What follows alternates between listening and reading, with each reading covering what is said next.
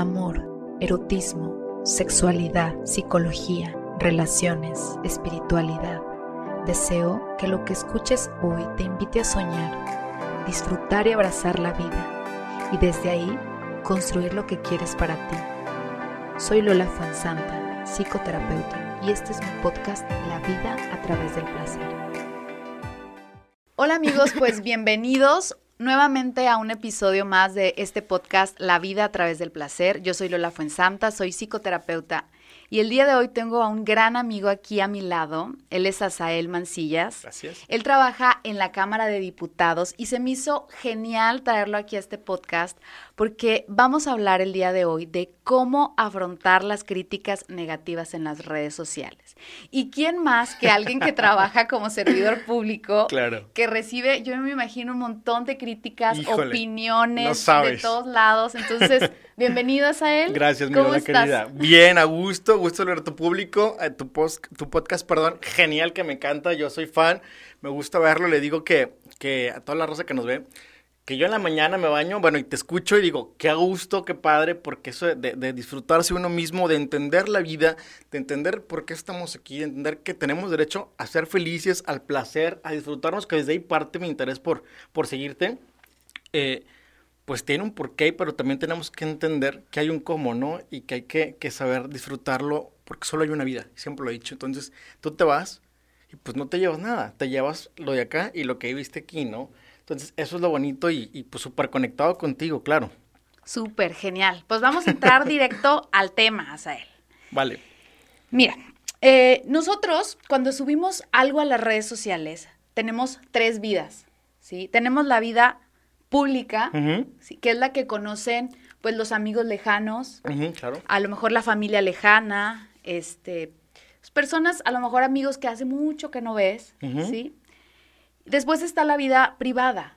La vida privada la conoce tu familia, Claro. las personas que te quieren, tus amigos más cercanos, las personas que te ven todos los días, incluso a lo mejor los compañeros de trabajo que pues compartes cosas muy personales, Claro. ¿verdad? Y luego está la vida interior, que esa vida solamente la conoces tú mismo, ¿sí? Cuando a lo mejor dudas de ti, tienes tus diálogos internos, o un día que te levantas y tú solo te echas porras, o dudas a lo mejor si estar en tu relación o no, pero entonces eso no se lo compartes a nadie, porque Exacto. solo son como pensamientos que traes internos, Claro. ¿verdad? Entonces, lo que se comparte en redes sociales es la vida pública. ¿sí? Lo que tú quieres proyectar hacia los demás. Lo que, hay personas que, por ejemplo, dicen, no, pues yo tengo mi, mi Instagram, mi Facebook, y yo lo que quiero proyectar es positividad. Quiero proyectar que las personas se levanten y vean mi Instagram y vean que ah, sí se puede, Claro. ¿sí? Y, y hay otras personas que dicen, bueno, yo soy influencer, ya publiqué todo, ya hablé de todo. Entonces, quiero hablar ahora de mi perro. Y ahora Ajá. voy a hablar de mi novio y yo. Y mi comida y lo que hice y estoy en el baño y mire, compré ese papel higiénico. Sí, claro. Exacto. Entonces, hay un punto en el que dices, oye, a ver, ¿hasta dónde yo voy a compartir algo de mí y hasta dónde me siento cómodo compartiendo? Yo no sé tú cómo le haces para tener como ese balance entre decir, esto lo comparto, esto no.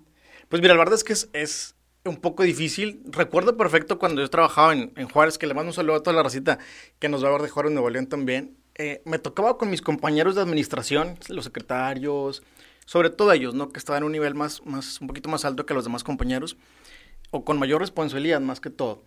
Tenían su, su, su protocolo y su forma, y a veces me decían, oye, es que tú subes todo. No, o sea, subo un momento de la vida, comparto con la gente que me ve, pues una foto de que estamos reunidos, de que estamos celebrando, de que chambeamos, de que estamos conviviendo, pues de que estás conmigo, pues eso sí me gusta.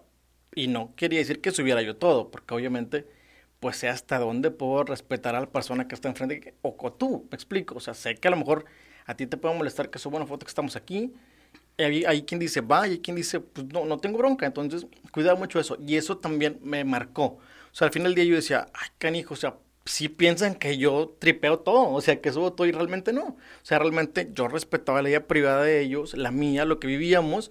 Y bueno, era un poquito difícil porque me fui con esa idea, ¿no? Entonces fui cuidando un poquito más con quién sí me tomaba fotos, que era servidor público. Entonces, eh, pasa algo muy chistoso. A mí cuando yo iba al Congreso en el 2012, yo iba al Congreso local del Estado, porque pues ahorita estoy en, el San Lázaro, en México. Oye, me decían varios amigos de la edad, y teníamos 21 años, 22, o sea, oye, es que sé más serio en las fotos o en lo que dices, o, eh, ten cuidado, más de trajecito, eh, más una foto con más posada, pero sin reír. Y yo le decía, ¿pero por qué? O sea, si al final de cuentas tenemos 20, como por qué tengo que ser un señor, me explico. O sea, un señorito. Sí, no, y nunca voy a olvidar también que una vez estamos en un aniversario de Podaca, oye, y estaba el gobernador en ese entonces dando su discurso y en la pantalla está él y yo estaba viéndolo así serio y dice, hasta dije, qué guapo, ¿no? O sea, foto y me mandaron la foto en la pantalla atrás de él y la subí yo de, de, de, de cover, de portada en Facebook. Y una amiga me puso, amigo, qué flojera. O sea, tienes 23 años, dijo, y de verdad tienes que ser tan, tan duro, o sea, tienes que ser tan cuadrado. Y yo dije, oye, tienes razón, ¿eh? Tengo 23 años, ¿por qué tengo que ser un señorcito? O sea, ¿por qué no puedo disfrutar mi edad? ¿Por qué no puedo este, salir, sonreír? ¿Por qué no puedo salir en, en jeans? O sea, ¿qué tiene malo? ¿No? ¿Qué tiene malo ser chill out y ser pues tú mismo. Digo, insisto, estaba trabajando y sí, o sea, ahí tenía yo que tener mi compostura, o sea, ser formal, pero pues, insisto, el, el ser responsable no quita lo alegre. Y no quita ser feliz, me explico. Entonces, ahí también eso me marcó y dije yo, tiene razón. O sea, tengo que abrirme más al público, o sea, tengo que abrirme más a la gente que me observa, porque a mí me acuerdo que me decían, eres que eres figura pública, y yo le decía, pero ¿por qué yo? Si yo nunca he sido votado. Entonces, hay una tendencia rara conmigo desde el 2012 que sí me han, o sea, me han llevado así, o sea, me han dicho, es que eres público, eres público. Y dije, pues quién sabe. A lo mejor es que sí llegó mucha gente, sí me gusta ir a tocar la puerta, así como que, ¿cómo están? Y oiga, viene el candidato y viene mi jefe y yo viene mi jefa. O sea, sí soy muy así chilado con la raza, soy muy sociable. Y pues sí, sí me dedica mucha gente. Digo, casi tengo 5 mil amigos en, en, en, Facebook. Este, solicitudes que me han llegado solas, o sea, porque realmente, pues, digo, ni tiempo andas como de buscar como que a quién, ¿no? Pero entonces ahí, caigo en cuenta en estos dos contextos y digo, es cierto, o sea, uno, la primera que digo fue en el 2012, digo, pues sí es cierto, ¿por qué tengo que estar tan cuadrado? Digo, sí voy a cuidar lo que comparto, pero pues también tiene que entender quien me está viendo del otro lado, pues que somos iguales. O sea, que si ellos echan unos chicharrones y un, una ballenona así, no puedo decir nombre, una caguama o algo, pues yo también puedo echarme una chavecita. O sea, si ellos van de antro, ¿por qué yo no? Si ellos van al palenque a ver un artista, ¿por qué yo no puedo ir al palenque a un artista y subirlo? Porque hasta eso me decía, pues no lo subas. ¿Pero por qué? O sea, o no hagas el video, o no hagas la historia. ¿Pero por qué si él lo está haciendo? O sea, si somos iguales, somos ciudadanos los dos. Lo que pasa, bueno, lo que yo, yo creo es que muchas veces tenemos una idea en nuestra cabeza de cómo debe de lucir una persona que es servidor público. Claro. Sí, o sea, que como dices, tiene que ser de trajecito, tiene que ser como chapado a la antigua, como los políticos de antes, este, muy mesurado al hablar, eh, pelo relamido, este, y ahorita vivimos en otra época. Claro. Sí, entonces realmente para llegar a las personas y llegar a los jóvenes, ya no, ya no debes llegarle así, ya no puedes, ya la gente no te escucha así, porque ya se escucha acartonado, se escucha cuadrado, se escucha falso. No, por supuesto. Entonces, obviamente tienes que compartir lo que te gusta, lo que te motiva. Y por ejemplo, para las personas que dices, la verdad a mí yo batallo un poco en compartir mi vida, batallo, pero yo creo que es muy importante y va muy pegado con tu autoestima. Cuando tienes una buena estima, autoestima, eh, dices, bueno, o sea, va a haber comentarios positivos, comentarios negativos y me vale. Por supuesto, digo, es tu vida, ¿no? Exacto. Entonces, para las personas que nos están escuchando, antes de compartir algo acerca de su vida, yo quiero que reflexionen acerca de eso que van a compartir. Claro. ¿Sí? Una es, ¿para qué lo quiero compartir? Pregúntate a ti mismo, ¿sí? ¿Qué es lo que quiero obtener? ¿Sí? ¿Qué quiero proyectar en mi foto o video? ¿Estoy lista o listo para afrontar las consecuencias o resultados que tenga, ¿sí? Ya sean positivas o negativas. Yo me imagino a alguien que publica a lo mejor una foto en bikini y que se siente seguro con su cuerpo, Por supuesto, adelante. Se ama, al final del día es amarte, pues. Pero habrá, habrá otras personas que se sientan inseguros, pero quieren proyectar seguridad. Claro. Y justamente te va a pasar porque cuando tienes alguna cosa inconclusa en tu vida, te podrá haber 100 comentarios de qué guapa, qué hermosa, mami, qué, o sea, preciosa. Claro. Pero y te motivan, ¿estás de acuerdo? Exacto, pero siempre puede haber alguien y ese, ese riesgo lo asumes desde el momento en que tú subes algo, publicas algo, que te diga, oye, te ves gorda. Y a lo mejor es una persona con una cuenta falsa, es una persona que ni conoces, pero si te duele, te, te, da en tu herida, dices, chin, ¿por qué subí esto? Claro. Ya jamás vuelvo a subir esto. Sabes que a mí me pasó algo muy chistoso, me repito esta semana. hace como tres semanas, este, estábamos en una votación, creo que era si era presupuesto, oigan, eran las 3 de la mañana, y le dije, a está Víctor, Dayana, estábamos en la oficina, y le digo, oye, pues un TikTok, ¿no? Ya íbamos de salida, perdón, la jefa se mete a la oficina y fueron 26 segundos. Perdón, lo grabamos, eran, era madrugada, pues, o sea, recordemos que la jornada laboral es de 8 horas. Entonces, digo, ya había, ya, había, ya había pasado la jornada, digo, aunque nosotros trabajamos muchísimo más, pero estoy justificando el tiempo del, eh, del por qué me juzgado, ¿no? Entonces, eh, Grupo Reforma, o sea, el norte, saca una, una nota mía donde dice, bueno, que bailamos en San Lázaro. Y, o sea, y le pegan a mi jefa, ¿no? Obviamente, pues tendenciosamente buscar, pues pegarle obviamente al actor político, ¿no? Que es ella. Entonces, yo digo, por eso, ¿y qué tiene? Como dice el TikTok, ¿y qué tiene? O sea, ¿qué tiene que yo haya grabado uno? Al final del día pues, son 30 segundos, es mi espacio, o sea, si es la oficina, por supuesto, y es una, y es una sede, sí, no te voy a decir que no. Pero pues también digo, hay miles de personas en todas las oficinas, en corporativos, que también graban momentos. Entonces, ¿cuál es el problema? Si es legítimo estar ahorita en una red social o estar acá en el podcast, sea, hablando de temas, porque la Constitución lo prevé. Al final de cuentas, tengo derecho a ser libre, tengo derecho a expresarme, tengo derecho a socializar. Entonces, yo no entendía por qué, le dije, como, ¿por qué me juzgas? No, yo saqué un comunicado de, pues, ¿en, qué momento te afecto? O sea, ¿en qué momento mi derecho vulnera el tuyo? O sea, en ningún momento. Entonces, ahí decía yo, ¿por qué no? Entonces, pues la raza te critica, no, para eso les pagamos y mis impuestos están trabajando así, ya me lo etiqueté, o sea, una persona me puso hace días, que la verdad no sé quién sea, de esos que te mandan la solicitud, bueno, mis impuestos sí jalan, y un elemento de seguridad me puso igual, ¿no? De que ustedes ganan soldazos y aguinaldazos y trabajan, canijo, o sea, son 14 segundos, pues, y cualquiera lo hace. ¿Y qué tiene de malo ser feliz? Y la verdad, yo le soy sincero y a toda la gente que nos ven y que me están viendo acá, yo lo voy a seguir haciendo, porque vida hay una y yo no puedo amargarme por nadie. Exacto. ¿Cómo afrontas esas críticas hacia tu persona que muchas veces son, eh, pueden ser malintencionadas? Pueden ser desde la desinformación. Por supuesto. O, pueden ser simplemente pues para hacerte el chistosito, ¿sí? Y yo, por ejemplo, digo, pues hay críticas que sí valen mucho la pena, críticas que, a lo construyen. Exacto, que te dicen, oye, te estoy dando datos, o sea, no te estoy insultando, estoy mostrando mi opinión de una manera respetuosa. Y yo creo que esas críticas son las que te hacen crecer. Por supuesto. Sí, pero hay críticas malintencionadas, groseras, insultos. ¿Cómo afrontas eso? Sí, al principio, eh, cuando me, yo me acuerdo que estaba en el, en el Congreso, era como el 2002, 2003. La primera periodicazo que me dio fue Adriana Macías, que le mando un beso y por acá también está. Este, me asusté. O sea, dije, mi jefe se va a enterar, ¿qué va a pasar? Me van a correr, yo de aquí como, porque realmente pues, sí comemos de ahí, ¿no? O sea, digo, uno chambea porque necesita, no porque quiera andar como viendo qué onda. Entonces, yo dije, ¿qué voy a hacer? ¿Qué voy a hacer? ¿Qué voy a hacer? Y lo otro, y me pasó otro, me pasó otro. Y una ocasión, alguien de comunicación social me dijo, bueno, ¿tú pagas o qué para que te saquen? Dijo, no cualquiera. Entonces yo dije, oye, pues entonces ese es el lado bueno. O sea, ahora entonces a una crítica, y yo aprendí en el 2013, a una crítica, darle la vuelta.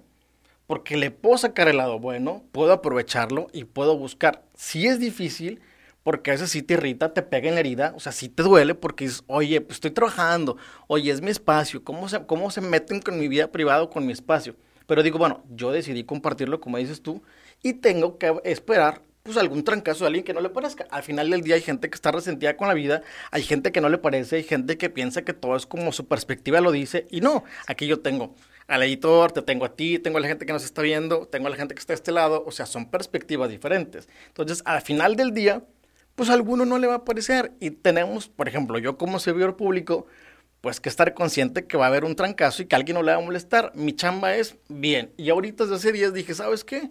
pues yo no, lo, yo no, ya no le mandé el request. O sea, él me mandó la invitación, no le gusta, pues lo elimino. O sea, ¿para qué batallo? en ese sentido, digo, así lo estoy manejando ahorita. No quiere decir que pues ande yo de hate, sino realmente digo, pues es que se está metiendo con mi libertad, yo no le vulnero ninguna, pues adiós. O sea, como para qué lo quiero, insisto, siempre va a pasar, crítica siempre va a haber, siempre van a, tratar de, de pegarte, uno, por ser servidor, dos, pues porque son intereses diferentes. También entendemos que a veces puede ser alguien del partido contrario, del grupo contrario, que va sobre ti. O sea, ese es el verdadero fin. O sea, la verdadera eh, eh, fondo de que te peguen es porque pues no es de tu equipo, es de otro partido. O sea, le interesa afectarte o afectar para quien trabajas y a quién le pegas, pues al que se puede. O sea, esa es la intención. Y eso es lo difícil, raza, de la gente que trabajamos en un partido o que estamos en algún lado que tiene que ver con la administración pública, pero sobre todo cuando somos muy visibles, porque hay gente que trabaja en gobierno del Estado, pero pues no sabes quién es, son miles, pero la gente que sí estamos expuesta o que sí estamos al frente de un proyecto, pues obviamente es el primer blanco al que le van a tirar. Me incluyo. Entonces, me pasa, digo, estoy acostumbrado ya desde hace años este, a esto, la verdad es que es muy chistoso porque no le pasa a nadie de mi generación. No sé si es porque sea yo, porque mi personalidad es así, o porque soy eh, más relajado. Digo, insisto, sí soy serio, saco mi chamba, al final del día ese es mi compromiso con el ciudadano. Pero la verdad que lo único que yo creo que yo le recomiendo a quien nos ve y que le pasa mucho eh, el hate, primero, pues ve quién es. Dos, analiza su persona.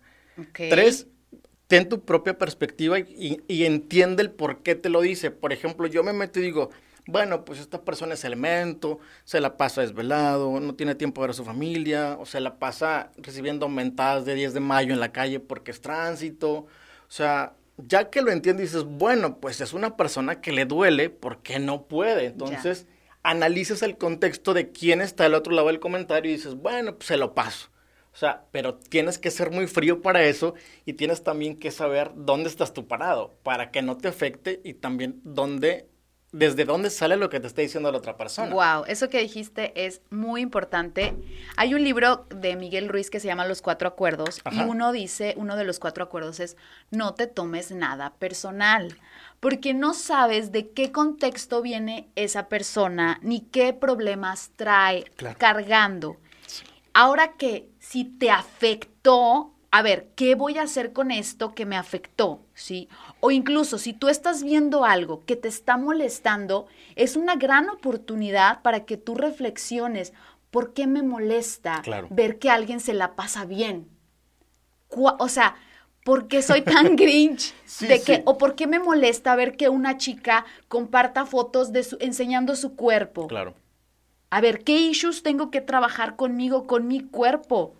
¿Sí? En vez de estar tirando, o sea, como que yo los invito a que cuando empieces con esas actitudes, te autoobserves y, que hay, y que desde ahí puedas tomar una decisión de, ¿lo digo? No lo digo. Pero es un contexto también como de quererte tu persona, llamarte, por ejemplo, yo soy fan de la foto, tú lo sabes. O sea, a mí me encanta la fotografía, me hago sesiones, me gusta. Hay gente que me dice, y a veces con el puro teléfono me dicen, ¿quién te toma las fotos? Pues yo me acomodo. pero me dicen, es que están bien chidas, es que me gusta. O sea, está padre eso, pero ¿sabes por qué lo hago? Para todos los días decir, oye, me amo, me quiero, estoy bien. Y tengo mi acné, o sea, esta semana ha sido bien pesada, tengo 10 años que no me han salido grandes, mírenme, raza, estoy lleno. Pero al final del día, pues yo así me quiero. O sea, yo me quiero con todo porque es una consecuencia. Ahorita si yo tengo una marca es porque ha sido una semana o dos de estrés. Mañana se va. Pero yo sigo disfrutándome, sigo disfrutando el concepto, como tú dices, como esa chava que, que se toma fotos de su cuerpo y ella se quiere expresar, porque al final del día esto es expresión. O sea, lo que tú y yo hacemos de movilizar y mostrar, el cuerpo habla, a veces no ocupas ni hablar. Entonces, es bonito porque también, por ejemplo, yo le agradezco a toda la raza y a mis amigos que me piropean muchísimo, a mis amigas, porque la verdad subo una foto y qué guapo, ¿y cómo estás? Y les mando un beso. Y te dan para arriba tus amigos. Te levanta, pues. Y eso es bonito. O sea, ¿por qué? Porque lo ocupas. Imagínate una jornada de mucho estrés y luego de repente, pues que alguien te vente una flor, oye, se siente bonito. Entonces, creo que, creo que es más allá de quitarte tus issues y trabajar el contexto tuyo como persona y entenderte y conocerte. Al final del día, creo que si partimos de amar a nosotros mismos, pues vamos a amar a los demás y entender a los demás y disfrutar a los demás. O sea, todo en el contexto del respeto, pero sobre todo, pues de partir de ti. Digo, tienes que conocerte para salir a la calle a conocer a los demás. Exacto. Y fíjense, yo les puedo decir algo. Nadie te puede hacer nada. Imagínate que si algo te duele es porque tú tienes una herida y si alguien toca esa herida, pues es porque ya la, y te duele, es porque ya la tenías. Pero muchas personas lo que hacen es que le echan la culpa al que le tocó la herida. Entonces, mi responsabilidad como persona es, si me está doliendo la herida, yo me ocupo de esa herida. Yo la sano, pues. Exacto. ¿Y de quién es el problema? Pues del que lo siente. Sí, eso, se eso es una estrategia que utilizan en, terapia de pareja, pero es muy, muy útil, que se llama la llave del cielo, ¿sí? ¿De quién es el problema? Del que lo siente, ¿sí? ¿Y quién soluciona el problema? El que, lo, siente. Por supuesto, ¿no? Totalmente de acuerdo. Es ponerlas a las personas en responsabilidad, porque si no, el otro anda ahí pero ¿qué hago para que te sientas bien? Ah, sí. O sea, no. No, no, no, es terrible. eso es un principal problema. Señores, atención, complácete tú mismo. Nunca quieras complacer a los demás, porque si no te va a pasar lo que a mí me pasaba el 2012, el 2013, 14. Yo decía, no, no lo voy a hacer. No, no subo nada. No, no voy. Este, bueno, sí, vamos a ver a, vamos a ver a Julián, pero, pero no subas foto. No, no te tomes foto conmigo. O una foto, quiten las cervezas. Oye, a ver, ¿Por qué si en, el 15 años de la prima Martina y todo el mundo va, pasa el señor con el tin, tin, tiririri, y están todos los caguamones ahí? O sea, ¿por qué, ¿por qué toda la perrada lo puede hacer y por qué nosotros no? O sea, yo decía, no, no, no, a ver, algo está mal. O sea, hay que ser conscientes, algo está mal porque sí es cierto, el ciudadano es nuestro jefe pero no puede prohibirte algo que él sí puede Y que es una libertad, un derecho humano, ¿sabes? La diversión. O sea, o sea, a ver, ¿cómo, cómo, por qué? Yo decía, entonces, ah, ya ahí fue donde me cayó y dije, no. O sea, aquí algo estamos mal y mi chamba de todos los días es normalizar esto. Aunque me cueste críticas, aunque me lleve, aunque me tiren, yo lo tengo que normalizar porque si no, yo no voy a disfrutar. Exacto. Y justo lo que platicamos en el episodio pasado. Cuando tú te, te castras a ti mismo por querer encajar en algo que al final no te va a traer nada de placer. No, nada. O sea, ¿de qué te sirve llegar a un superpuestazo si te llevaste la familia, te llevaste tus gustos, te llevaste muchas cosas de ti y ya no sabes ni quién eres? Esto fue La vida a través del placer yo soy Lola Fuensanta, psicoterapeuta. Te invito a seguirme en mis redes sociales, Facebook e Instagram, Lola Fuensanta, Grupo Psicológico PIS y Conciencia Corporal. Muchas gracias por escuchar.